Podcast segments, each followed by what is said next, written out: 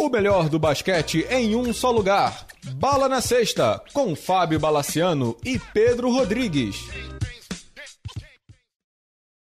Amigos do Bala na Sexta, tudo bem? Começando mais uma edição do podcast, essa primeira edição do podcast pós-carnaval. Pedro Rodrigues do Rosário. Você acertou o campeão do carnaval do Rio ou não?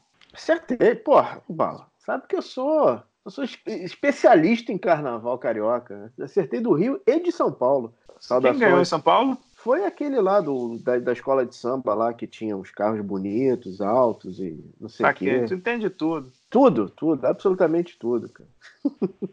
e aí, Bala, tudo bem? Tranquilidade, é, tranquilidade. Pedro, eu recebi uma mensagem, inclusive mandando um abraço para você, e a gente tem que retribuir esse abraço aqui do Rui Tavares, ouvinte deste podcast Bala na Sexta, de Lisboa, meu amigo. Que legal, hein?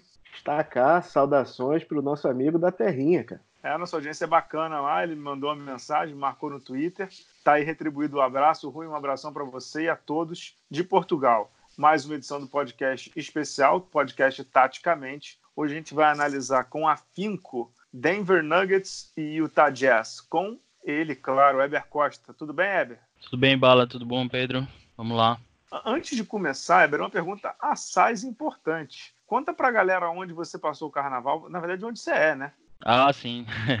eu sou do Recife, mas eu moro em Olinda. E aqui é ilhado dentro do carnaval. Porque eu não saí praticamente de casa. Mas é, minha esposa curte, todo mundo aqui sai. Aqui virou um polo de carnaval aqui em minha casa, com as pessoas vindo trocar de roupa tudo mais. É, é bacana, mas muito trabalho, muito calor.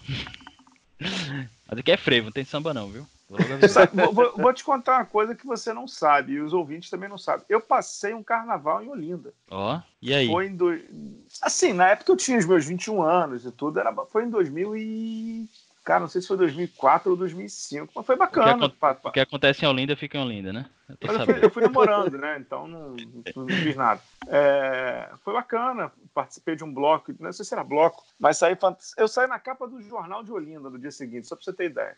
Meu Deus do céu. A festa foi boa, hein? só pra você ter ideia. Não vou nem dizer a fantasia que eu tava, que é vergonha demais. Mas realmente é um calor descomunal aí, né? Você tava com aquela camisa do Suns, né? Não, não, a fantasia era, era, era pior que isso. Vamos começar aqui com a brincadeira. Vamos analisar o. Começar pelo Denver Nuggets, Pedro. Eu vou dar o, o, o inicial aqui. O Denver Nuggets ele está em segundo no momento em que a gente grava. Uhum. No Oeste, com 41 vitórias em, em 60 jogos, né? 41 em 19. Eu converso muito com o Eber, né? O, o Denver manteve a base praticamente inteira né, da temporada passada tem o Jokic, tem o Jamal Murray, tem o Will Barton, tem o Paul Millsap, tem o, o Jeremiah Grant, tem o Gary Harris, Monty, Monty Morris, Malik Beasley, um time bem bom. E adicionou né, o Michael Porter Jr. de calouro. E acho que essa foi a única grande contratação do time. O que mais você traz aí para a mesa, Pedro? Ah, tem a subida de produção do Jeremy Grant também, né, cara? Uma grata surpresa, né? Uhum. Tá com 11 pontos de, de média 25 anos de idade, o, o jogador que veio de Syracuse né, para essa temporada no Denver. Sinceramente, nem esperava tanto dele, mas foi um jogador que quando a gente, quando eu entrevistei o Felipe, né, o brasileiro que é preparador físico do Denver, ele falava muito no, no Grant em como ele poderia adicionar a parte física, né, atleticismo e versatilidade para a defesa desse time do Denver que está jogando uma bola redondinha como sempre, né, Eder? É, tá sim. O Grant, além de tudo, ele, o mais importante eu acho é, é que ele tá chutando quase 40% de três pontos. É, isso depois a gente, quando a gente começar a falar do time, é, vai, eu vou falar, eu acho que faz uma diferença.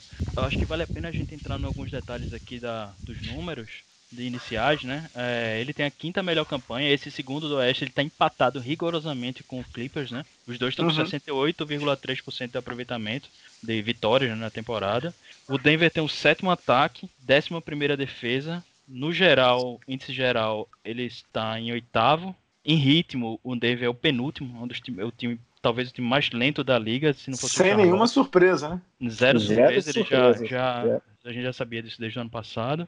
Em aproveitamento efetivo, ele está em 15 e em aproveitamento de 3 pontos ele está em 16 ah, uma coisa que eu estava conversando com o Pedro antes do programa, e que eu acho que é a primeira coisa que vale a pena falar, é que eu acho que esses dois times são muito parecidos, muito parecidos, muito mais do que eu pensava. Eu não tinha não tinha achado que eles eram parecidos, mas quando eu fui olhar, é, começa de que, que tem aquela estatística de que, sabe aquela história do time mais sortudo? Uhum. Que é o time que está produzindo mais vitórias do que o, os índices de ataque e defesa dele indicam. E o Denver é o segundo time mais, mais sortudo. Ele tem, em teoria, quatro vitórias a mais do que ele deveria. Se você tira essas, essas quatro vitórias, você, ele fica com uma campanha muito parecida com a do Utah, que está em quinto no Oeste. Uhum. E assim, tem outros dados que, que são parecidos quando a gente for falar dos dados do Utah. Todos, o de ataque e defesa, tipo, o, o ataque do Utah é oitavo, o do Denver é sétimo, defesa Utah é décimo segundo, o Denver é décimo primeiro. Tem a questão de que, por exemplo, os dois são. Os dois estão no top 10 em clutch time, e na defesa e no ataque, que é estranho para times que não estão com muito destaque, mas são times que conseguem se desempenhar bem nesses últimos dois minutos de, de jogo. Assim, tem outros, o, outras Denver tá, comparar, o Denver mas... tá em, no, no, no, top 10 percentual de conversão de bolas de três a favor, ou seja, no ataque, e está no top 10 de bolas de três de conversão, né, de, de, de sofrida, ou seja, de editar, né, de, de menor conversão nesse caso, né. Então acho que isso fala muito também sobre os dias de hoje, né, Eber? É um time que, que tem as suas armas de três, você citou o Jeremy Grant, na verdade, assim, todos os jogadores que têm mais de 15 minutos por jogo no Denver, que vai desde o Jokic até o Michael Porter Jr., todos eles chutam mais de 31%. Isso é um número bacana, né? É, o, Jokic, eu acho que ele tá chutando um, pouco abaixo do que. É 33%. Desde, é, 33%, ano passado, se não me engano, era 30%, já melhorou um pouquinho, mas no outro ano anterior ele, ele tava chutando bem melhor. Não me lembro quanto é que era, mas era, era ele tinha um, um, chute melhor. O problema é que ele tem um arremesso muito lento, né? É muito. Mecanicamente é, perfeito o arremesso dele, é perfeito. A bola cai que parece que nem, nem, nem toca na, na rede, mas é, é muito lento. Então, assim, ele precisa de espaço para arremessar. Os últimos jogos que eu vi, é, eu vi ele, ele hesitando muito em chutar de três pontos. Ele, ele sempre faz o pump fake e acaba indo para sexta. Raras uhum. vezes ele tá chutando. Então, a gente acho que a partir disso aí a gente já pode começar a falar sobre a o estilo de jogo né, do time. As jogadas mais frequentes do, Utah, do, do Denver que eu levantei são o post-up, é né, claro, com o Jokic, uhum. o mão a mão. Eles são o segundo time que mais faz essa jogada, apesar de que eles são assim estão no vigésimo em, em, em termos de produtividade dessa jogada. Não sei porque eles insistem. Eu vi muito eles fazendo isso. E, e nem é... é... uma jogada tão, tão comum na NBA hoje em dia, né? Não, Já foi até, muita, até tem, né? mas como parte de outras jogadas, né? E eles Exato, fazem muito, assim, é um começo às vezes, faz né? mão a mão para o cara já infiltrar quando pega a bola. E aí uhum. nisso nem sempre funciona. Porque pra galera eu... que tá ouvindo, Weber, isso é importante. Vamos voltar a isso. Acho que isso é importante. Que, que é o mão a mão? Explica aí, porque acho que isso é importante. O, o vídeo aqui ajudaria muito. Mas o que, que é o mão a mão? Conta pra galera. O mão a mão, que em inglês é handoff, é o eles fazem, eles chamam também de DHO, né, dribble handoff, que é quando o jogador vem ou bate a bola e entrega, que é o dribble handoff, ou então ele recebe a bola e fica parado e vem alguém passa junto dele e ele entrega na mão do cara a bola. É um passe na mão, de mão a mão mesmo. Então, esse, esse tipo de jogada geralmente é desenhada para. É como se fosse um, um, um, corta, um corta que o cara faz recebendo a bola. Uhum. Ele, geralmente o jogador, o armador, por exemplo, toca pro pivô e ele dá a volta e usando já o pivô como bloqueio e recebendo a bola nesse, nesse movimento. E aí também tem o, o post-up que eu citei, para quem não sabe, é na, na, no poste baixo, quando geralmente os pivôs jogam ali do lado da cesta, do lado do garrafão ali, da, na, do lado do aro, e recebem a bola de costa para cesta para executar uma jogada ou gancho ou finalizar de alguma forma na, na, na cesta, né? Não, aí, aí por que, que é interessante esse negócio do mão a mão? Porque a jogada inicial do Denver sempre é Jokic tá ou no, no poste alto, que é o cotovelo, como eles chamam, que é ali na, na quina do garrafão, ou na linha de três pontos, e ele recebe a, essa bola primeiro, e aí ele vai passar a bola para alguém. Ou ele vai fazer um mão a mão, ou ele vai passar para um cara que está cortando para a cesta. E isso ele faz com maestria, né? Vocês sabem, né? Um cara alto que tem excelente uhum. passe e aí ele consegue muito visualizar esse, esses cortes para cesta. Tanto é que é, essa é uma das jogadas principais do Denver, né? O, é, o Denver, se não me engano, é o segundo time que mais pontua com, com o corte para cesta, o cut, né? Que eles chamam. E aí sempre começa nesse, nesse, dessa forma. Jokic recebendo a bola, e aí ele vai. O Jamal Murray passa, pega a bola no mão mão, ou então ele, ele distribui para alguém, mas é, esse passe de entrada é sempre pro Jokic, o primeiro. Raras vezes não é. Ele é engraçado porque ele não é um armador ele é um passador estático, né? Ele não vem com a bola e fica procurando a oportunidade e tal. Mas ele é um cara que é como se fosse uma, um centro de distribuição de jogadas, né? É, o não, não sei se dá é... para classificar com uma armação, mas é interessante que ele, ele sempre recebe essa bola primeiro para começar a fazer alguma coisa. É, ele, ele, não é o ele não é o, o Draymond Green da parada, mas ele é quase isso, cara. Ele é realmente quase isso. Ele é o eu acho que ele só não leva a bola, ele só não começa a jogada porque acho que ele não conseguiria passar em menos de 8 segundos da. porque ele é lento. Ele é lentão, é, é, Ele é muito lento. É, é, impressionantemente lento. O Felipe, o Felipe né, do, do, do Dev lá, deixa eu ver assim, pô, não é lento. Cara, ele é lento. Não, não tem muito jeito. Ele é, é lento ele é e. Lento. É porque ele foi o que você falou. Ele, te... forma, ele... Né, também, né? É, mas assim, ele tecnicamente é muito brilhante. Uhum. Muito brilhante, entendeu? Muito brilhante. Mas de fato ele é lento. Agora que ele é o armador do time, ele claramente é o armador. Ele só não leva a bola. Mas na hora que foi o que você falou, na hora que começa a primeira. O primeiro movimento de ataque, a bola é com ele, né?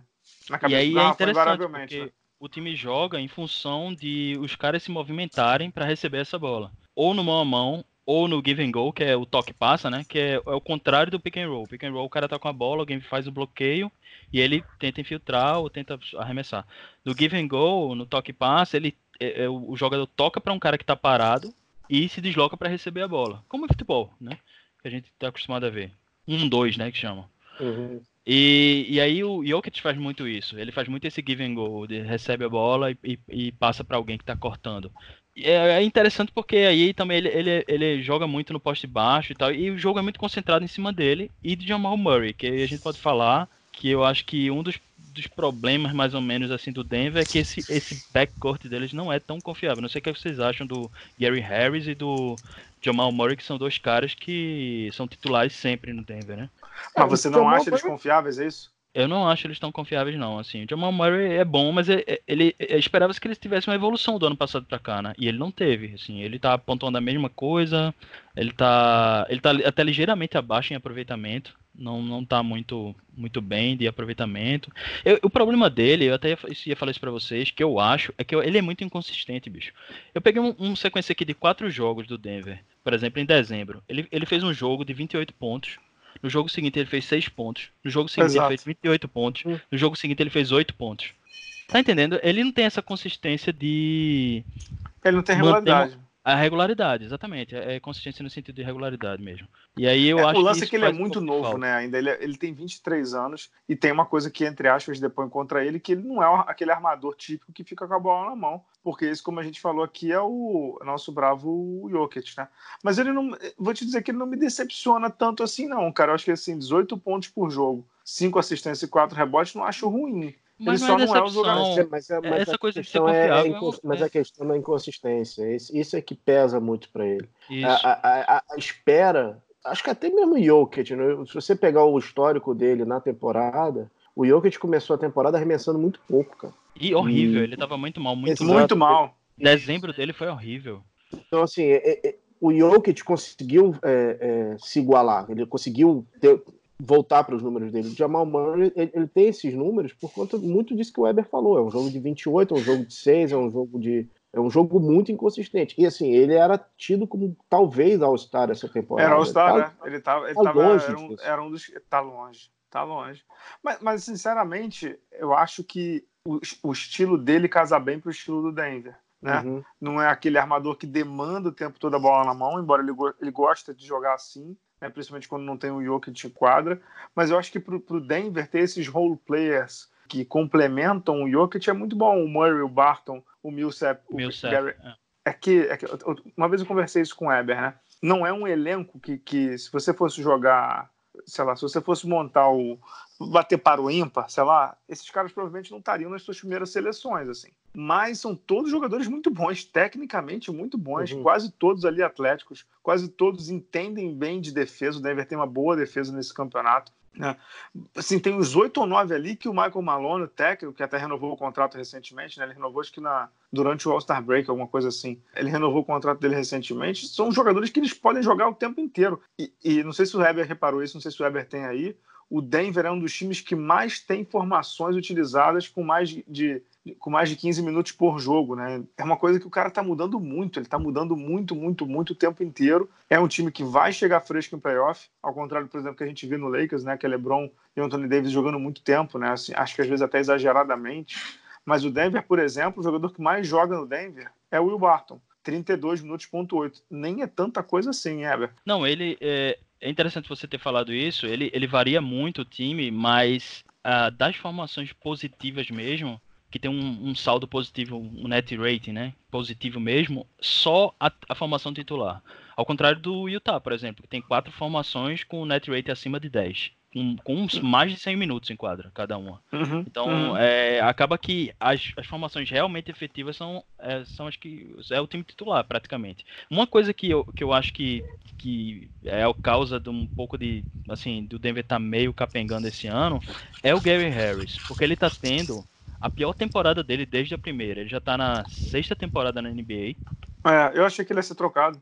É, então, eu achei estranho de trocarem o Beasley, porque o Beasley chuta muito bem três pontos, tá detonando lá em Minnesota. Mas eu acho Ninguém que é porque, tá se não me engano, ele era free agent.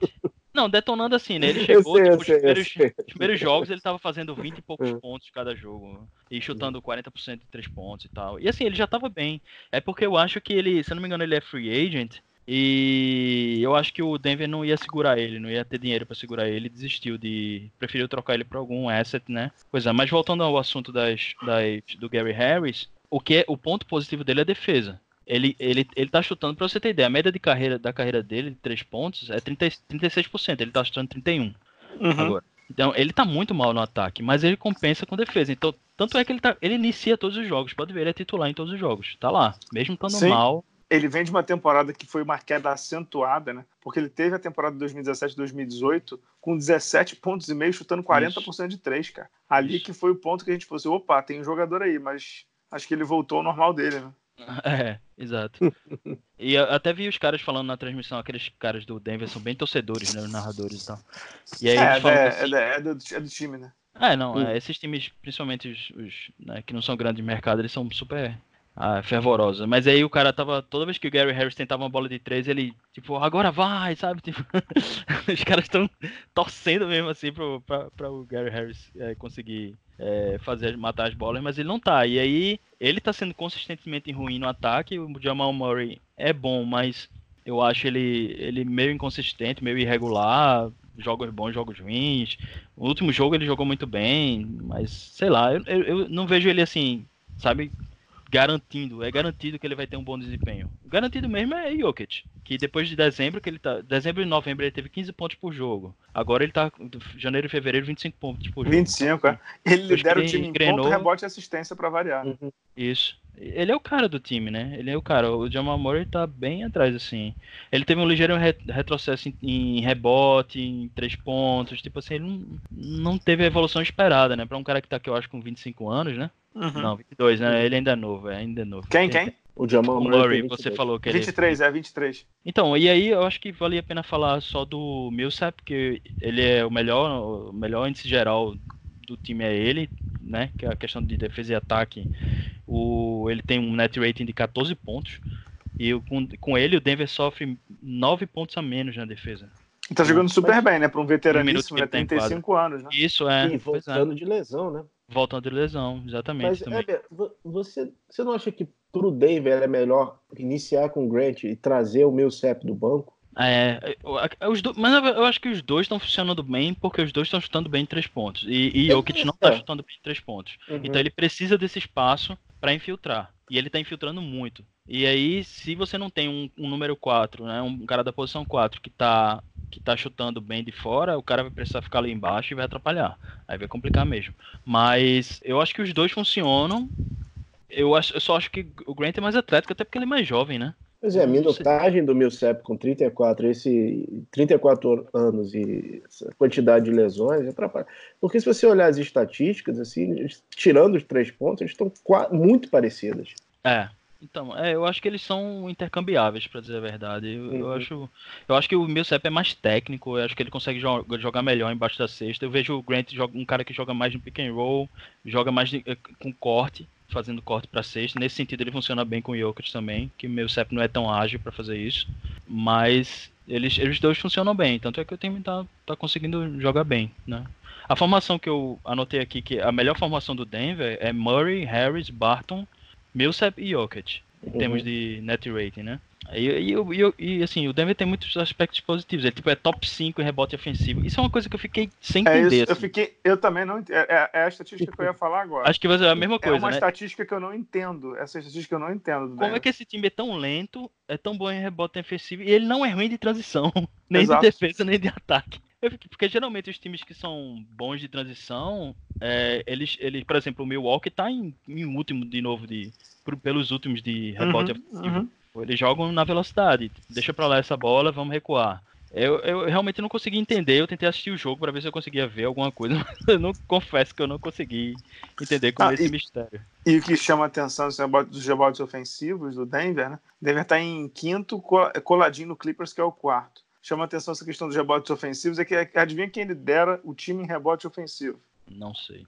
O Jokic. 2,4, assim, que, que, que não é um pivô que fica o tempo todo lá embaixo não um pivô fisicamente, cavalar, não sei o que, não é. Mas assim, o maluco é tão inteligente, tão técnico, que até nisso ele consegue liderar o time, né? E sabe quem é o terceiro do time em rebote ofensivo? O Mason Plumlee, que tá jogando super bem. É, né? não, 17 ele, ele joga bem. Ano passado ele foi Ele é útil, bem, né, cara? Ele é útil. Ele, é, ele é um cara é, bem. É. completa bem o time.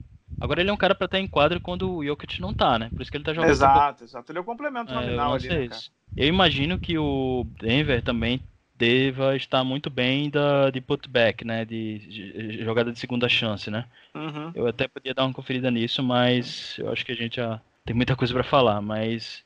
Pedro, é, tem as perguntas do Denver aí? Ponto... Vocês viram o jogo contra o Clippers, né? Nesse sábado, né? Do Denver. Sim, eu vi. Que foi uma surra, né? Que foi, não, não, não se achou em quadra. Né? É, mas o, o, que, que, o que, que esse, essa, essa partida mostra para a gente? Vocês, vocês conseguem eh, trilhar um diagnóstico? Por que, que o, o, o Denver não consegue bater de frente com os medalhões na, da, pra... dessa temporada? É, eu não sei se eu concordo muito com isso, não. O Denver ganhou do Clippers tem mais ou menos um mês e pouco, ganhou do Clippers uhum. em casa. O Denver já ganhou, acho que o Lakers eles já ganharam perderam uma vez na prorrogação um jogaço 120 a 116, ganharam do Lakers uma vez em dezembro, 128 a 104. A pergunta que eu faço é justamente ao contrário. O Denver tem bola para bater algum dos dois de Los Angeles em playoff? Não, assim, eu não sei quanto aos outros jogos, mas nesse jogo de, de sábado especificamente, para mim um problema do Denver ficou muito claro. Não foi um problema do Denver, na verdade foi um mérito do Clippers. Como o Denver joga muito com essa coisa dos caras cortando para sexta, o Clippers, o Clippers simplesmente não estava dando espaço. É isso, não estava dando nenhum espaço. Uhum. É, e, e, fechou principalmente as linhas de passe, que é, o que, que, é o que realmente o Denver usa mais. Eles, eles não tentam infiltrar tanto necessariamente, mas eles têm infiltração sem bola, né? O, o corte para uhum. sexta. E aí, simplesmente, eu via o, o Clipper cheio de cara ágil, atlético, fazendo uma, uma, uma, um paredão e ninguém, ninguém cortava livre para dentro da cesta. E aí eu acho que uhum. isso aí prejudicou muito o, o, Denver. Eu não me lembro quanto foi, mas eu acho que ele, eu me lembro de ter visto assim, eu não olhei o número, mas eu vi visualmente eu vi muito turnover do Denver nesse, nessa coisa de tentar passe e o Clippers cortar os, esses passes, sabe? Então acho que o problema nesse caso específico foi esse. Bom, é, desperdícios de bola, o Denver teve 15 e machucou o Denver muito, em, levou 24 pontos através desses 15 desperdícios de bola. Esses Isso. pontos se transformaram muito fácil em... Fiquei com essa impressão, justamente que eles tinham cometido muito turnover. Não tinha olhado o dado, mas, mas é isso ah, aí. Foi uma surra, né, meu irmão? Foi, foi, foi 130, uma surra. A, a 103, mas placar, o placar foi alto, mas o jogo foi uma Não, e, sapatada. E, e para você ver, o Jokic Sim. teve um desempenho mais ou menos normal. Ele fez 21 pontos, teve 9 rebotes, só que ele só teve duas assistências. Ele não teve muito turnover, mas é porque ele é um cara inteligente. Ele não passa quando ele vê que ele vai errar. É, teve três. Ele foi o segundo três, que mais três errou. Turnover, mas três turnover é pouco, né? É pouco para um cara que passa muita bola. Agora, ele teve pouquíssimas assistências porque ele certamente não estava vendo as oportunidades. Eu acho que esse é uma. Esse, a, a, gente já pode saltar para a questão do ponto fraco, né? Eu acho que esse é um ponto fraco do Denver. É, ele é um cara que. Jokic é um cara que é irresistível dentro do garrafão também. Muito difícil marcar ele, porque ele é muito versátil, ele tem muito bandeja, ele tem muito movimento, um repertório bom de, de, de finalização. Quando, isso quando ele vai para dentro, né? Quando ele, ele é o cara que é o facilitador e ele tá uhum. fora, como eu falei, ali no, no, no, no poste alto ou na, na, na cabeça do arco de três pontos, Aí fica mais difícil, porque ele vai distribuir para quem? Se as linhas de passe estiverem fechadas, né? Complica. E, e, essa posição do Clippers, do, desculpa, do Nuggets engana? Porque o, o Nuggets hoje é segundo na Conferência Oeste, né? Ah, foi aquilo que eu te falei, né? Que eles, hum. eles têm uma expectativa, uma, uma projeção de vitórias e é, eles estão quatro vitórias acima dessa projeção. Uhum. Em teoria, eles deveriam estar ali no quarto ou quinto lugar mesmo, bem perto do Utah. Porque justamente tem alguma coisa, às vezes é aquela coisa justamente de um jogo que foi muito apertado e eles conseguiram ganhar e tal, mas isso tanto, eu olhei tanto no Cleaning the Glass, não, Cleaning the Glass não, no no, no Basketball Reference, quanto no Clean the Glass, isso mesmo. Os dois, eu olhei e os dois estavam dando diferença de quatro vitórias. O Clean the é, Glass porque... usa um método e o, o, o, Basketball Reference usa outro método, mas os dois estavam dando que eles estão mais ou menos quatro vitórias acima do esperado. É, porque o Clippers parece que engrenou, né? E o Rockets, tirando esse, a derrota com o Knicks, parece que se achou também nesse, nesse final de, de temporada, inclusive com o Westbrook jogando o fino. O né? fino da bola. É. O Mike D'Antoni, então, técnico do mês, né? Também. É. O Houston vale a pena um taticamente antes do playoff aí, porque eles estão barbarizando no small ball, hein? É, é sim. Não, eu, eu, eu, ia propor a gente fazer um, um, um, taticamente só do Houston. Vale a pena, estão barbarizando nos small A gente pode aí. até falar do D'Antoni e do Sainz, hein, hein, Pedro? O que você acha? Ah, nem, nem me fala, cara, nem me fala. Até, Porque até... É, é, tem uma continuidade desses trabalhos aí, né? Ele tem uma filosofia ah, que ele vem tentando implementar faz tempo. Só um, só um parênteses, o apelido do. O, não, não, estão chamando de Small Ball, mas de Pocket Rockets. Adorei esse, esse apelido, cara. Só pra rimar, né? É, que a eu tenho uma, tenho uma estatística né? aqui que, eu não, sei, eu não sei que vocês tenham mais alguma coisa para falar do Denver, que podia servir de transição para a gente falar do Utah. Vai lá. É o seguinte, eu tava eu tava olhando o Utah e tal, comparando, porque eu, eu vi que os pontuadores principais do Utah são o Mitchell e Bogdanovich, né? Uhum. Mas eu, eu sabia que o Bogdanovich é um cara que ele mais de catch and shoot, e o Mitchell é um cara que ele mais cria o arremesso dele, né? Ele mais o pull-up, né? O chute saindo do drible, né? É, aí eu fui, aí fui olhar, aí eu vi as estatísticas realmente é isso mesmo. Eles um chuta, um chuta muito mais catch and shoot do que o outro e, e vice-versa. Aí eu, eu, pense, eu tava lembrando que o Murray, eu acho o Murray muito parecido com o Mitchell. Eu acho um dos jogadores muito parecidos, de impressão que eu tinha. E eu fui comparar, cara, é impressionante a semelhança desses dois caras. É impressionante. Um, uma das coisas é que os dois chutam cerca de 50% dos arremessos deles são pull-ups, são, são saindo do, do drible, né? E eles chutam exatamente igual de três pontos quando eles fazem isso. Eles chutam 33% cada um. Eles não são muito bons nesse, nesse quesito. Os dois chutam muito pouco de catch and shoot. Eles chutam um 13 e outro 16%. E os dois chutam, acertam 40%, 40 de três pontos quando eles estão fazendo catch and shoot. Mas eles, eles usam muito pouco esse arremesso. Então é, começou essa, a semelhança começou daí. Mas depois eu vi que eles estão com aproveitamento igual, de, praticamente igual de três pontos, praticamente igual de dois pontos a comparação, eu vou até, quando a gente terminar o podcast, é, quando o podcast for lançado, eu vou colocar lá uma, uma imagem que eu peguei de comparação e vocês vão ver como tem estatística parecida desses dois caras. Eu fiquei realmente impressionado da semelhança, porque eu tinha essa coisa da, da comparação, né, o estilo de jogador e tal, mas eu não tinha visto o quanto eles são realmente muito parecidos. A diferença está que é, Mitchell pontua mais. Acho que seis pontos a mais por jogo, cinco pontos a mais por jogo. Mas fora isso, é uma semelhança impressionante. É, aproveitando que o, que o Weber começou a falar do, do Jazz, uh, a gente vai começar a discutir agora sobre os números do Jazz. E, o Jazz, é, para mim, é, é, é, um, é um enigma, o Jazz, porque ao contrário do, do Denver, que a gente comentou há pouco, o Jazz fez todos os movimentos que no papel pareciam completamente corretos, né? O, trouxe o Bogdanovich do, do Indiana para ser o, o, o, arremessador de fora, que ele, o outro arremessador de fora que eles estavam precisando. Fez uma limpa no elenco. O, o, Exxon.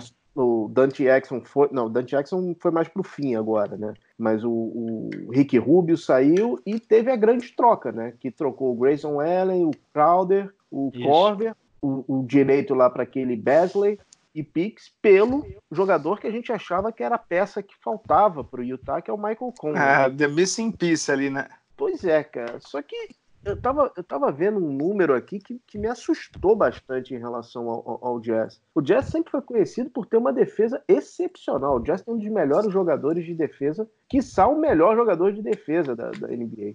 O Jazz foi terceiro melhor em 2017, foi o, o primeiro em 2018, em 2019 caiu para segundo lugar, mas é um time conhecido pela defesa. E a defesa esse ano tá pavorosa esse ano. Se não me engano, é, é uma das últimas, né, Heber? É, a gente, a gente acho que a gente pode passar os dados deles para já começar.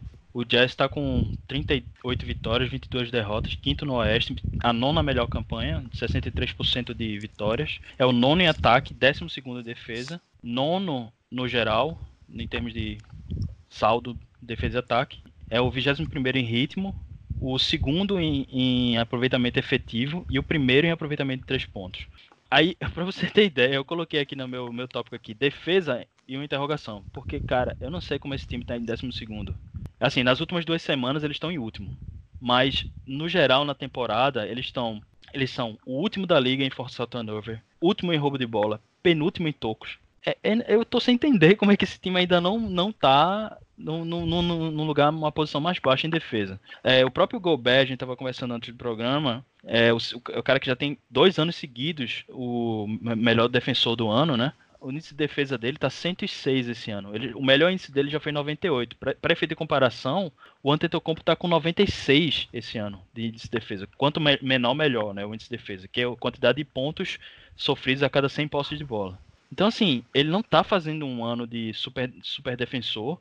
A defesa do Jazz também não tá boa. Ele é um bom defensor, lógico. Isso não, né? Claro que esses índices de defesa também são afetados pelo desempenho da, da equipe como um todo. É, ele, por exemplo, do Gobert tem dois tocos por partida. E o time como um todo tem em média de 3.9 tocos por partida. Então, assim, ele só ele é responsável por 50% dos tocos da, da, da, do time. Mas realmente é muito difícil entender como é que esse time tá tão ruim de defesa. Principalmente nas últimas duas semanas, né?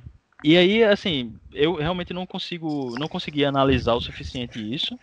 Não sei que, se vocês viram alguma coisa, assim, algum desempenho individual, talvez a questão de perímetro, eu não, não, não consegui ver. O que, eu, o que eu consegui ver mais que eu acho que está sustentando o time é o ataque. E aí a gente pode é, o Jazz, é, se não me engano, o Jazz é o primeiro em bola de três pontos, tem né? conversão de bola é. de três pontos. 38,5%. 38%, o quarto percentual de arremesso. E, e é, não, não é dos times que mais tentam em bola de três pontos, não. É, o, o, o Jazz nem é dos times que mais tentam, obviamente, vocês devem imaginar quem é o primeiro. Isso. Né, que, é o, que é o Houston. 44 bolas de três por jogo, algo cavalar. O Jazz está ali, está em, tá em 13 com 34 bolas de três por jogo, tentativas, né? Mas é que ele converte muito bem. Acho que aí tem o. O, Pedro falou que o Missing Piece era o. Era, era na verdade, era não, né? Era para ser o, o Mike Conley, de quem a gente vai se debruçar muito em breve. Mas quem é o Missing Piece da brincadeira ali, quem parecia ser, é o nosso bravo Bogdanovic, né? O Bojan Bogdanovic, que chegou para essa temporada, né? Tá jogando como quatro falso, 20 pontos de média, com uma conversão de bolas de três de 42%. É brincadeira o que esse cara tá jogando, hein, Heber? É, ele, ele levanta pra caramba a estatística. Isso era um dado que eu ia passar agora, que o Utah Jazz é o primeiro, não só em aproveitamento geral de três pontos, mas é o primeiro em aproveitamento de catch and shoot. Sim. Que é, né, bola parada, o jogador parado recebendo É, é sem chutando. drible, né? Sem drible, exato. Eles têm 41,6% de aproveitamento em catch and shoot. Só que eles são primeiro em aproveitamento e vigésimo em, em quantidade de, de bolas convertidas. Eles não chutam muito. Então isso acaba. Né, é, um, é um desperdício, de certo modo. É uma jogada que eles estão super eficientes que eles não estão aproveitando mais, né? É porque eu acho que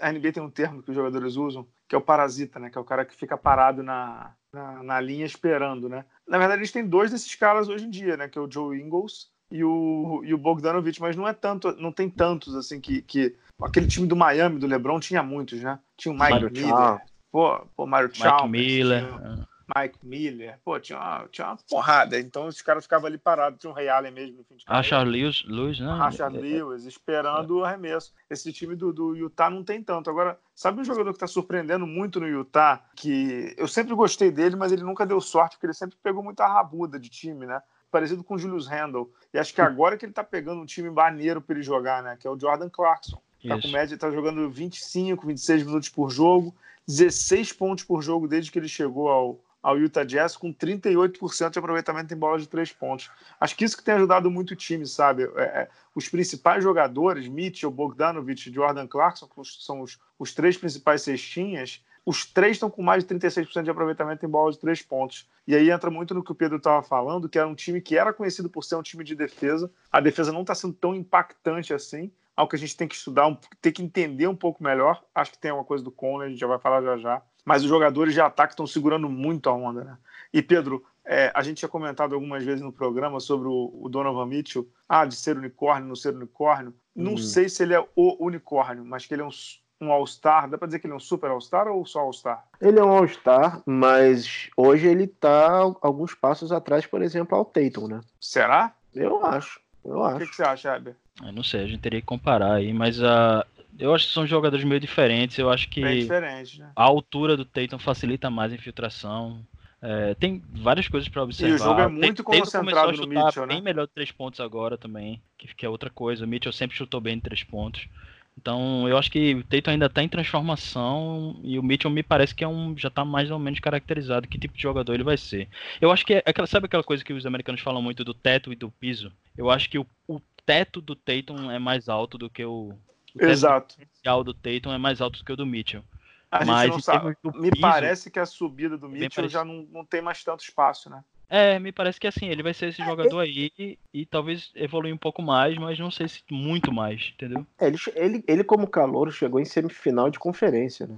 É, o, o começo dele foi muito impressionante, por isso que a expectativa em relação a ele foi sempre foi muito alta, entendeu? É, é, é, o tipo da coisa que, assim, parece que a gente teria que ver quais são as áreas que ele ainda é deficiente para ver como ele pode crescer, né? E uhum. enquanto que o Tatum me parece que tem muitas possibilidades, assim, se abrindo agora para ele. Ele tá descobrindo vários tipos de. revelando, na verdade, vários tipos de jogadas que ele não fazia e tal. E principalmente com o, o step back de, de três pontos, né? Ele, uhum. Que ele tá uhum. fazendo agora direto, que é uma bola que ele não tinha um movimento que ele não tinha, ele não tinha com frequência, né? Que eu digo assim, não tinha com regularidade, e agora ele tem. É, não, só, só não que... vou entrar no Tatum, que senão eu começo a falar aqui. é, eu só queria falar rapidinho do, da, daqueles, é, daqueles jogos que você comentou que, o, que o, o Jazz começou muito mal. É, depois do All-Star Break, o, o Jazz perdeu de 113 a 104 para o Spurs. Aí vem a grande pancada, né? Que foi o jogo com o Rockets, foi 120 a 110, jogo em casa, foi o, o jogo lá que o Pocket Rockets acabou com o Gobert, tirou o Gobert do jogo. É, no, é, depois tem um jogo que esse foi o mais surpreendente ainda, porque foi vitória do Santos, 131 a 111, e depois fechou essa série com uma derrota de 114 a 103 do Celtics, Celtics vindo de back-to-back -back de excursão né, no, no, no Oeste nesse ponto, a defesa do, do, do, do Jazz foi completamente pra vala, né, cara? É, foi, foi devastada mesmo. É, o Westbrook acabou com, com o Gobert, né? Acabou com a defesa do, do Utah como um todo, assim, não, mas o Gobert tava marcando ele. Em é várias ocasiões. 31 pontos do Suns é, é realmente para fechar o botequim, né, cara? Uma coisa que eu vi alguém comentando foi que é, o Westbrook, antes ele, ele pegava a bola no perímetro e ele chutava, né? Uhum. E agora ele entendeu que essa, essa, esse, essa distância que ele tem, que ele poderia chutar três pontos, também é uma distância que ele tem para ganhar velocidade e infiltrar. E é isso que ele tem feito. Ele, em vez dele, dele arremessar, ele, ele aproveita simplesmente essa distância para ganhar velocidade e, e, entrar feito uma bala. Coisa. Uhum. Isso aí é interessante falar do, do Gobert, que ele tem um net rating muito bom, ele tem um saldo muito bom, positivo, 10 pontos no time, um dos melhores do time, eu acho que é o melhor. Mas só que 80% disso é ataque, e nos outros anos não era assim. Ele é interessante porque o Gobert é um, é um pivô, eu acho bem interessante, eu vinha vendo muito vídeo dele. Ele não faz post-up, de jeito nenhum. Para você ter ideia, cinco, só, ele só faz 5% das vezes post-up. Ele só vai para ali pro lado da cesta para tentar fazer uma jogada 5% das vezes. Para você comparar, Embiid faz 35% das, das posses de bola dele. É muita diferença. Praticamente, Embiid é o líder né, da, da NBA em, em frequência com que ele faz jogadas de post-up. E o Gobert é um dos caras. O Gobert não tá nem entre os 150, pra você ter ideia. Tipo, Carmelo Anthony faz 30% de post-up. Então, assim, é, mu é muito raro ele fazer isso. E eu fui olhar as jogadas em que ele fez isso, e é, são sempre jogadas em que ele já chegou lá na frente, antes de todo mundo, e ele tá com uma marcação nas costas dele e ele fica esperando para receber, mas é bem raro, bem raro mesmo. Qual é a principal jogada Mas, é, são, são estilos completamente diferentes, né, do Gobert do Embiid, né, cara? Não, claro, mas o que eu tô dizendo é que ele, ele poderia, ele é um cara enorme, ele poderia ir pra cima do, e fazer, é. mas não é o estilo dele. O que, o que, que é, ele acho faz? que eles não são não é talhado, mas fala aí. Ele, ele tem dois, duas jogadas três jogadas básicas. Um é pick and roll, ele é o cara que sempre desce para sexta, mas tem um detalhe nesse pick and roll, porque se você for olhar a pontuação dele de pick and roll, não parece que ele é um cara que faz tanta, tanta essa jogada. Por quê? Porque praticamente metade das jogadas dele, assim, de olho, né, não vi estatística disso, mas eu vendo o jogo, metade é, o, é aquele chamado slip screen, em vez de ele fazer, ele finge que vai fazer o corta e já vai direto para sexta. Então isso não conta como pick and roll, porque o, o cara não, ele, o, o, jogador, ele não se posicionou para fazer um corta-luz de fato. Então ele, ele sempre, é, acho que 50% das vezes assim no olhômetro, ele tem essa coisa de finge que vai fazer o corta e já desce para sexta. E aí ele recebe sempre, tanto é que a maioria das jogadas de finalização dele é bandeja cortando para sexta, enterrada cortando para sexta, na descrição de jogadas, né, quando você vai ver. Ou ele faz isso, ou ele faz um pick and roll de fato, ele realmente faz um bloqueio e aí ele gira para sexta e alguém joga para ele, faz um, uma ponte aérea, alguma coisa assim. Ou então ele fica ali no, no poste baixo, mas só que de frente para receber quando alguém infiltra e dá aquele passe juntinho ali de quem vai finalizar no ar e desiste na hora e toca pro cara que tá do, do lado ali, né? E ele sempre é o cara que tá ali na sobra para receber esse passe e finalizar no aro. Então essas são as três principais jogadas dele. É por isso que ele tem um índice de aproveitamento tão alto assim de, de, de, de pontuação, né? Ele, ele é um cara que ele faz o serviço básico da, da pontuação. Eu, eu achei bem interessante isso porque ele é, um, ele é um cara muito alto, muito forte ele poderia muito bem fazer post-up, mas eu não sei se ele não, não se sente à vontade, não sei se não é o estilo dele, mas é nítido que ele, que ele não quer esse tipo de jogada. É, ele, não, ele, ele, nem procura. E eu não sei como isso afeta outros jogadores. Porque, por exemplo, o Conley jogava com o Gasol, que é um cara excelente de post-up, né? É o cara mestre de post-up. Recebeu a bola ali no poste baixo, ele girava, ele dava gancho, ele, ele faz tudo. Ele tem um jogo de pés excelente, é um cara que maravilhoso, né? Então, assim, eu não sei se como é que tá funcionando isso também. Ele, acho que ele tá mais jogando pick and roll com o Mike Conley. Não consegui ver jogos suficientes para poder afirmar isso porque esses, esses, dados não estão escritos em canto nenhum, você tem que assistir para ver. Mas eu acho que ele tem sido muito positivo no ataque, mas não na defesa, assim como a defesa como um todo, não tem ajudado tanto, né? É, não, é isso aí, é isso aí, Pedro. Só, só botar um assunto na baila, até pra gente já também se caminhando, falando do Utah. Cara, o que dizer do Mike Conley? Porque assim, foi o que você falou aí, todo mundo achava que ele ia ser a peça que ia conduzir o Utah ao estrelato. E, inclusive, só para dar o meu fazer, lamber a cria, eu falei aqui que o Utah não ia lugar nenhum, né? Antes da temporada. E para mim tá meio claro aí, de novo, que o Utah vai morrer na praia. Né? Ah, Utah, segunda força do Oeste, a brigar com o Lakers. Não vai, cara. Não vai, não vai mesmo. E acho que um dos motivos para entender isso é o, é o Mike Conley muito, muito mal fisicamente, muito mal tecnicamente. E muito mal na defesa também, né, Pedro? É, o Mike Conley, assim, ele era tido como casamento dos céus pro Utah, né? E é, era pra ser mesmo. Era para ser, e, e, era dado como certo que esse seria o, o, o ano que ele ia pro All-Star, né? Ele finalmente seria All-Star pelo Jazz, estaria num contender, seria uma alusão até mesmo ao que aconteceu com o Gasol no Raptors. O que a gente está vendo não é isso, né? Eu, eu, sinceramente não consigo entender por que, que esse casamento não funcionou eu, eu não consigo mapear o, o, momento. Até mesmo a questão das lesões. Ele perdeu 23 jogos nessa temporada, mas pro histórico do Conley, isso daí é, é, é um fim de semana, né? Uhum. Eu, eu, não consigo mapear no que, que no que, que não funcionou, né, cara? É, é estranho porque, assim, mandar aquele salve para o nosso caro Bruno Feola, que agorou ao máximo a contratação de Mike Conley por parte do Utah. É, mas assim, o que eu falei para ele e eu, eu continuo dizendo é que não, não é que assim, não, não sei se é uma questão de encaixe. Parece que é uma questão de desempenho individual mesmo, assim, de que ele não tá no top dele. Ele tinha média, falei para vocês, ele tinha média de 21 pontos por jogo, tá fazendo 13. Mas em outros é, aspectos pior, tá relativamente pior dele normal. Desde o segundo ano de carreira dele, cara. Ele, ele, ele, ele tá. O pior mesmo dele é a finalização no aro que ele, ele, tem um, ele tem um jogo, o floater, né, aquele, aquela bandeja por cima do, do pivô, ele tinha um, um arremesso muito confiável desse tipo, e ele não tá, eu vi isso no jogo passado, eu já tinha ouvido alguém comentando, no, acho que foi no podcast do Lockdown, e eu fui assistir o jogo e eu vi realmente isso. Muito, muito floater curto, batendo na frente do aro, com, sem força suficiente, sem confiança, sabe? O cara sem confiança para arremessar. E, e, é engraçado porque esse é o jogo dele, e, e para você ter ideia, o Utah é o time que mais faz investidas contra a cesta, é o time que mais joga com infiltração.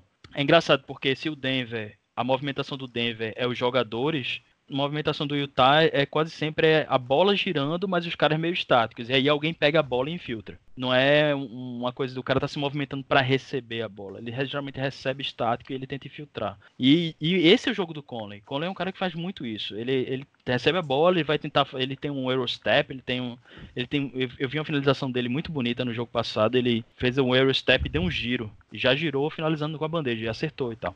Mas assim, ele não tá, não tá finalizando bem.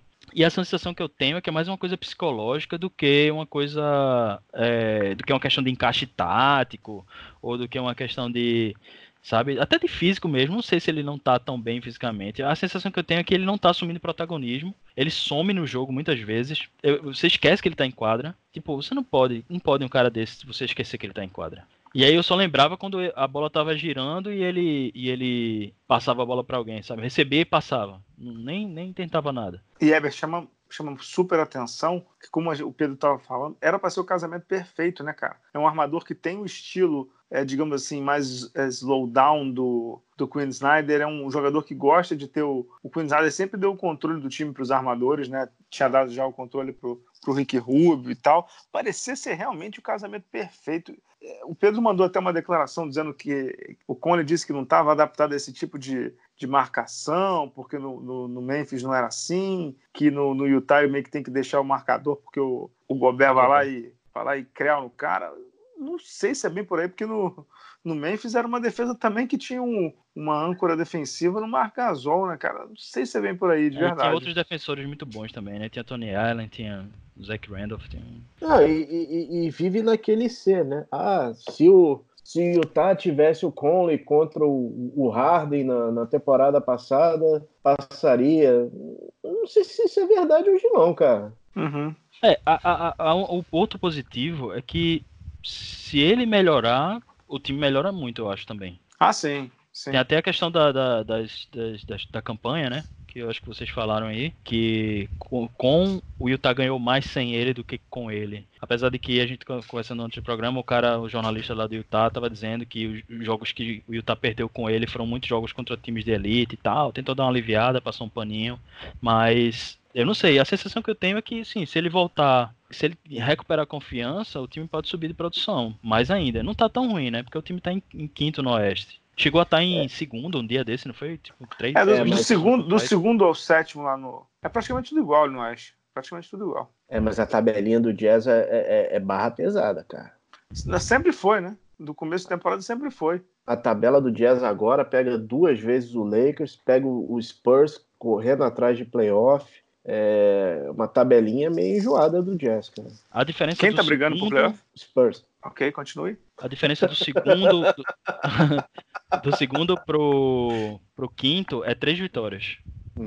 O Denver tem 41, Clippers 41, é, pro, Houston pro, 39. Pro Oklahoma também são quatro, dá pra incluir o é, Oklahoma do segundo ao Denver, sexto. Só quem tá realmente distante é o, é o, é o Grizzlies, né? O, do Dallas pra cima, tem 37 é, pra 41 vitórias, tá tudo, tudo bem, bem pertinho aí. O, é. o, Memphis, por acaso, está se agar... tá com essas três partidas e meia na frente e parece que se segurou, né, cara? É, eu só queria destacar um negócio que você falou do Bogdanovich, eu acho que tem a gente tem que dar muito crédito a ele, porque ele tá tendo uma temporada sensacional. Sensacional. Ele tá fazendo 20 pontos por jogo, chutando 41,5% de 3 pontos. Quase 42% de 3 pontos. É muita coisa, cara. Pra um cara que, que é titular e joga muito. Ele é tá titular, marcado e chutando quase 8 bolas de 3 por jogo. Ou Isso. seja, ele está chutando 7,4 bolas de 3 por jogo e está matando 3 bolas de 3 por jogo. Ou seja, o cara realmente é um gatilhaço, né? Ele está chutando 90% da linha de lance livre. Ele tem um, um, net rating de mais 10. Por exemplo, Eu não sei se você também... viu uma declaração do Quinn Snyder. Perguntaram para ele sobre o Bogdanovich e ele falou assim: Eu não sei porque que ele não arremessa mais. que tipo, é tá liberado. Teve aquela bola, aquela bola contra o. Você lembra aquela do, do jogo do, do, do Wilson? Que ele chutou Sim. uma bola entre, uhum. entre Harden e PJ Tucker. É, justo. Conseguiu matar a bola de três pontos, foi absurdo. Sendo que naquele jogo foi o único arremesso que ele matou. É, mas assim, o cara não matou à toa, né? É, se fosse um cara que nunca acerta e naquele dia ele acertou, né? É, o. o é tipo a o, Aldair acertando um gol. Quem lembra muito bem dele é o Manhano, né, Pedro? Oh! Manhano Você lembra desse jogo, bem. Weber? Ah, o nosso Eu técnico também, né? 30 pontinhos meteu na gente, pô. Acho é. que foi mais, hein, Pedro? Acho que foi 30, mano. Foi, foi Mas assim, né? Mas assim, não quer dizer mais nada, porque Satoransky, não sei quem, planinho da venda, tá todo mundo metendo 30 pontos na gente, pô. Aí eu acho que já, já, já tá minimizando o feito de Bogdanovich também. O Bogdanovich foi o sextinho da Olimpíada de 2016, vocês sabiam disso? 25 pontos de média. Não lembrava não. Lembrava, O cara é muito bom, pô. Ele é muito bom. Ele tá no auge agora, né?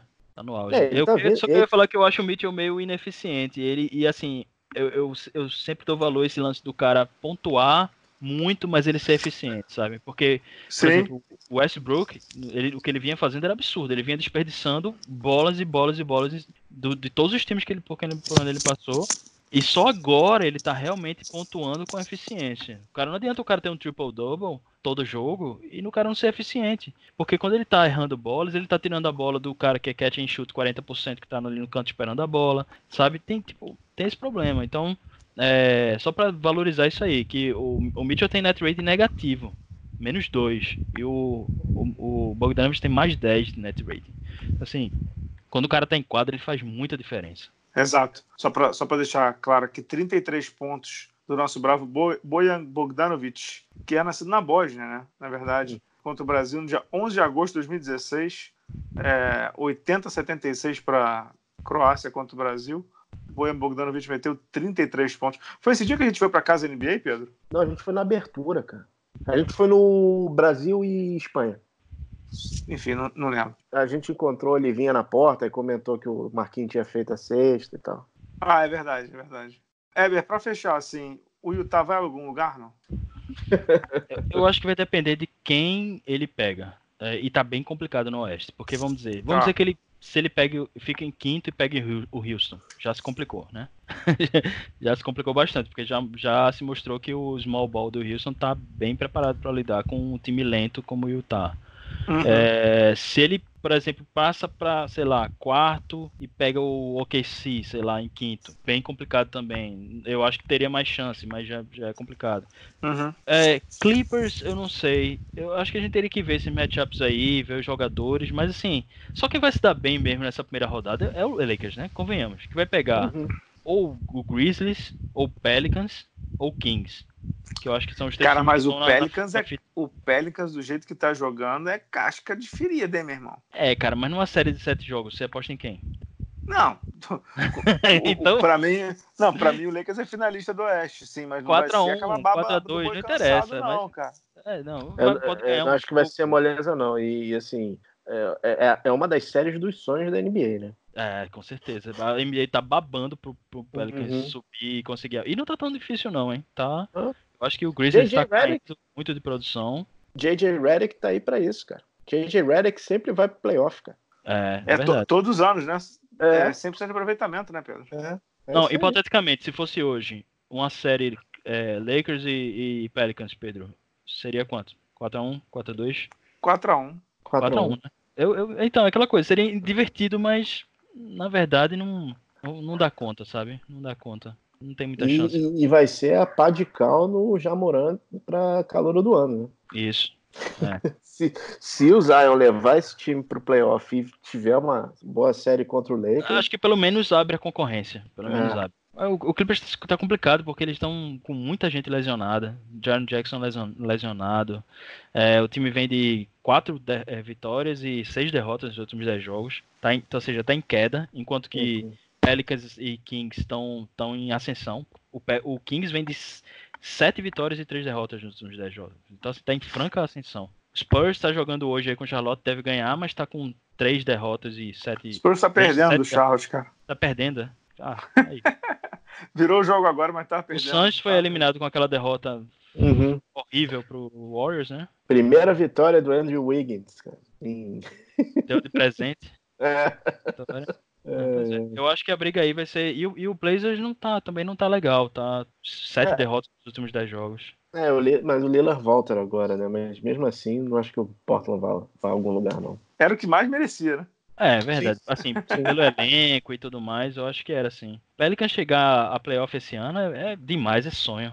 É. Kings é que, que- Kings é que tava na fita, né? O Memphis é que é o, o bizarro aí da história. O Memphis é o Oklahoma, que ninguém esperava. É, o Memphis é a vaca no- no- no- no- lá no alto, né? Não é pra estar ali, né? É, mas o, o- o- tem que dar uma olhada na, na tabela do, do Grizzlies, que ele tem jogos importantes com, de- com esses times mesmo, que competem direto com ele num, em, em playoff. O Então, é Grizzlies que eu, o eu acho que ele é um não dos- conta, não. é um dos poucos times que tá valendo a pena ver agora. No, porque agora começa efetivamente o March Madness, né? Na NBA, né? Que agora os times estão. Faltam cinco semanas pro playoff, né? Então, então alguns times já, já meio que entraram de férias. Suns, o Knicks, por exemplo, ganhou do Rockets. Agora começa aquelas coisas malucas, tipo o Devin Booker metendo 70 pontos e tal. É. Agora, é, que, é... que você falou. O Memphis vai jogar com Blazers duas uhum. vezes, uhum. na casa uhum. do Blazers. Uhum de, dos times que estão concorrendo com ele, né? Blazers duas vezes, Spurs na casa do Spurs e Pelicans na casa do Pelicans e é. Pelicans na casa deles, duas vezes. Aí. Aí. E ainda tem os outros times do Oeste, né? O KC, tem Jazz, tem o último último jogo é contra o Rockets. Vai ser complicado, pro, bem complicado pro Memphis. É isso. Turma, podemos fechar ou tem mais coisa aí na, na mesa, Pedro? Tem notinha, tem uma notinha só. Do Curry. O Curry, o Curry foi pra D-League e passou dois minutos e voltou, né, cara? Alguém do Golden State deve ter falado assim: é. não arrisca ganhar jogo, pessoal. Não arrisca ganhar jogo. Curry, Curry foi pra G-League? Foi, foi, foi pra G-League. Aí entrou. Parecia aquele, aquele inspetor olhou assim: não, meu filho, você aqui não, pode voltar. Pode aqui voltar. Aqui não é o teu lugar. Aqui não é o teu lugar. Volta, volta, volta. Covardia. É, ele foi, ficou lá dois minutos, deu três arremessos e voltou notícias do Warriors, não sei se vocês viram, mas o Draymond Green rompeu o contrato com a Nike e assinou com a Converse, cara. Hum. É mesmo? É, Foi, vai eu vi hoje o, essa notícia. Vai ser o garoto propaganda da, da Converse. O Converse que era o, era o tênis oficial da NBA antes do. Era a áurea dos tênis, né? O tênis do Larry Bird, do Magic Johnson, era tudo Converse. Ela perdeu isso para as grandes, né? Tô tentando recuperar alguma fatia desse mercado agora. É, falando em tênis, tu tem uma novidade de tênis também, né? Que é a, que a nossa brava... Do... Qual dela? Qual dela? Não, do, da New Balance, né? Ah, tem a da New Balance, mas tem até a mais importante de todas, mano. Não sei se o pessoal acompanhou, mas o, o pai mais amado da comunidade do basquete voltou, cara. Quem? Lonzo, é o pai de Lonzo Ball? Pois é, Lavar, Lavar? Ball. É, está relançando a Big Baller Brand. Hum, Dessa vez, nenhum dos filhos apareceu para endossar lá o, o, o, papai, mas ele Ele tá quer relançando. aproveitar o draft, né? Porque estão cotando o Lamelo, né? né? Lamelo. É, Liangelo, Liangelo é o mais novo, né? O que tá é. ainda jogando na... O Lamelo jogando lá na Liga Australiana, fazendo nada demais, mas super cotado para ficar entre os primeiros aí. Não sei porquê. Então, a gente que está com o dólar a 5 reais, fazer um investimento de um, de um tênis de 500 dólares da Big Baller Brand não tá ruim não, né, cara? Não, tá ótimo. É isso aí, é o, é o PIB da China para é. comprar um tênis desse. Mas aí, Bala, a pergunta que não quer calar. O Lakers tem uma vaga no time Dion Waiters ou J.R. Smith? Pô, tu quer me matar, né? Vai ser um dos dois, cara. Não tô brincando, não. Os dois treinaram ontem pelo Lakers. E disse que o Waiters foi muito bem. Falaram, né? É, eu, eu acho que vai rolar de Smith, né? Não sei se vocês viram, o Lebron até curtiu o post. Foi? Foi. Ah, lá. Mas ele, ele jogou com os dois, né? Ele jogou, ele jogou com o Waiters em, em Miami? Ou, ou o Waiters estava no, não, no não, não, não, não, em Cleveland. Jogou em Cleveland. Ah, não. sim, sim, sim. Jogou em eu Cleveland. Acho, acho que ele jogou em Cleveland, isso. Eu tava pensando no Waiters no, no OKC, verdade. Só, só, só, falando a questão do, do, do, nosso bravo Curry, não jogou na G-League, ele foi treinar na G-League, né, Pedro? Ele fez o treinamento, mas ele não jogou, jogou, né? Não, não ele foi, ele foi é, indicado para o Santa Cruz Warriors, desceu um andar, né? Entrou na no, fez dois treinamentos e já subiu de volta. Subiu para o uhum. principal. O Warriors tá sem notícia mesmo, né, bicho? É mesmo. Em, em, em, relação a essa história do Lakers, assim, brincadeiras à parte, é complicado você fazer um investimento. São dois jogadores muito complicados, mas se você for pensar racionalmente, cara, quantos anos o J.R. Smith não, não, põe o pé numa quadra de basquete, né, cara? Complicado. Ele, cara. ele fez uns jogos bons aí pelo. O Miami, o Miami é muito esperto, né? Tipo, tirou o cara da, da obsolescência total, botou ele para jogar umas três partidas ali antes da trade deadline, conseguiu trocar o cara. E o cara ainda foi suficiente para atrair a atenção do, do Lakers aí. Eu acho até que ele, ele teria sido uma boa no Memphis, sabia? Quando é que o LeBron voltou para Cleveland? Exatamente em que temporada? 2015. Não tenho certeza. Porque o, o Dion Waiters estava em Cleveland 2012, 2013. Não foi que foi o ano do. Não, 2014, 2015 ele estava lá sim. Ele jogou com o LeBron em Cleveland metade da temporada até ele ser trocado para o Oklahoma City Thunder. Foi 2014, 2015 que o LeBron voltou e saiu em é, 2013. Então. Jogou com o LeBron. Jogou com o LeBron, sim, em Cleveland. É, o LeBron seja, já aturou muita tá mala, em casa. Tudo, tudo amizade, amizade aí. Ele jogou com o Daniel Gibson, né, bicho, também. Jogou, jogou com o Larry Hughes, cara. Qual, qual, o nome daquele cara que tá super. Porra, tá situação super difícil, velho? O cara que. Delonte West. O Delonte West também jogou com Não ele, entra cara. nessa, meu irmão, que aí é polêmico. É, polêmico. Não, eu não quero falar do cara, não. O cara tá numa situação muito difícil. Não, é polêmico porque tem uma história dele a mãe do Lebron aí que é meio nebulosa, né? Ah, é, tem isso também, é. Tem. Pô, mas o cara foi super. Não sei se vocês viram o cara lá no, no chão, sendo apanhando e tal. Foi muito feio. Tá completamente drogado, né? É. Bala na sexta deu essa notícia há uns seis meses, é que tu não leu o blog. Não, eu vi, eu vi. É porque eu fiquei impactado. Então é isso, voltamos semana que vem? Voltamos sim. A partir de semana que vem a gente vai botar um quadro aí do Weber. Explica aí o quadro, Weber. Qual vai ser o quadro que a gente vai botar você no podcast aí? Ah, sim, é. Tem uns caras interessantes que eu acho que às vezes ficam abaixo do radar, né? Na NBA, não... as pessoas não prestam muita atenção. Tipo, um que eu tô vendo aqui agora, por exemplo, o Lonnie Walker do, do Spurs. Eu geralmente eu dou uma, uma boa analisada no cara, e aí a, a, ideia era a gente apresentar um carinha desses, assim, que ninguém conhece, que tem potencial para dar certo, não quer dizer que nenhum craque, a cada, a cada semana, né? Um, uma, uma, informaçãozinha se o cara qual, qual, são, qual é o desempenho do cara, se o cara é, foi draftado ou não, de onde é que ele veio, de que país, de que universidade, qual é o estilo de jogo dele. Esse qual... quadro aí, Pedro, é porque o Weber me chama às vezes no WhatsApp uhum. e fala assim: pô, Bala, eu tava vendo um jogador ali. Eu falei: que diabo esse cara, meu irmão, que o Weber tá vendo? aí você olha o maluco, porra, o cara é bom, não sei o quê. Então, assim, ó, um que ele me mandava durante umas três semanas era o. O quadro, inclusive, vai ser esse, né? O jogador Richard Holmes da semana. Que ele mandou esse Richard Holmes aí, uns 50 anos. É, esse cara não joga nada. Para com isso aí. Eu fui ver o cara, ele realmente estava jogando bem, não sei o que e tudo. Dá pra gente fazer umas brincadeiras com isso aí. Um que a gente estava conversando outro dia, que, que pode servir de, de abertura do quadro, é o ala do Oklahoma, né? O, como é o nome dele? Lucas Detz, né? Como é o nome dele? O, o Weber. Uh, uh, Lugensdort. Que é bom jogador pra caramba, né? Ele é bom, é, ele é bom. Tem o Harry Giles também, do, do Sacramento, que voltou a jogar agora, porque ele estava sem, sem tempo de quadra, justamente por causa de Richard Holmes, que tirou Deadman da rotação e tirou Harry Giles. Mas uhum. como o Deadman foi trocado e, e Holmes está machucado, o Giles voltou. E aí a gente pode falar dele um pouquinho também. Tem vários jogadores bons para falar. É isso aí.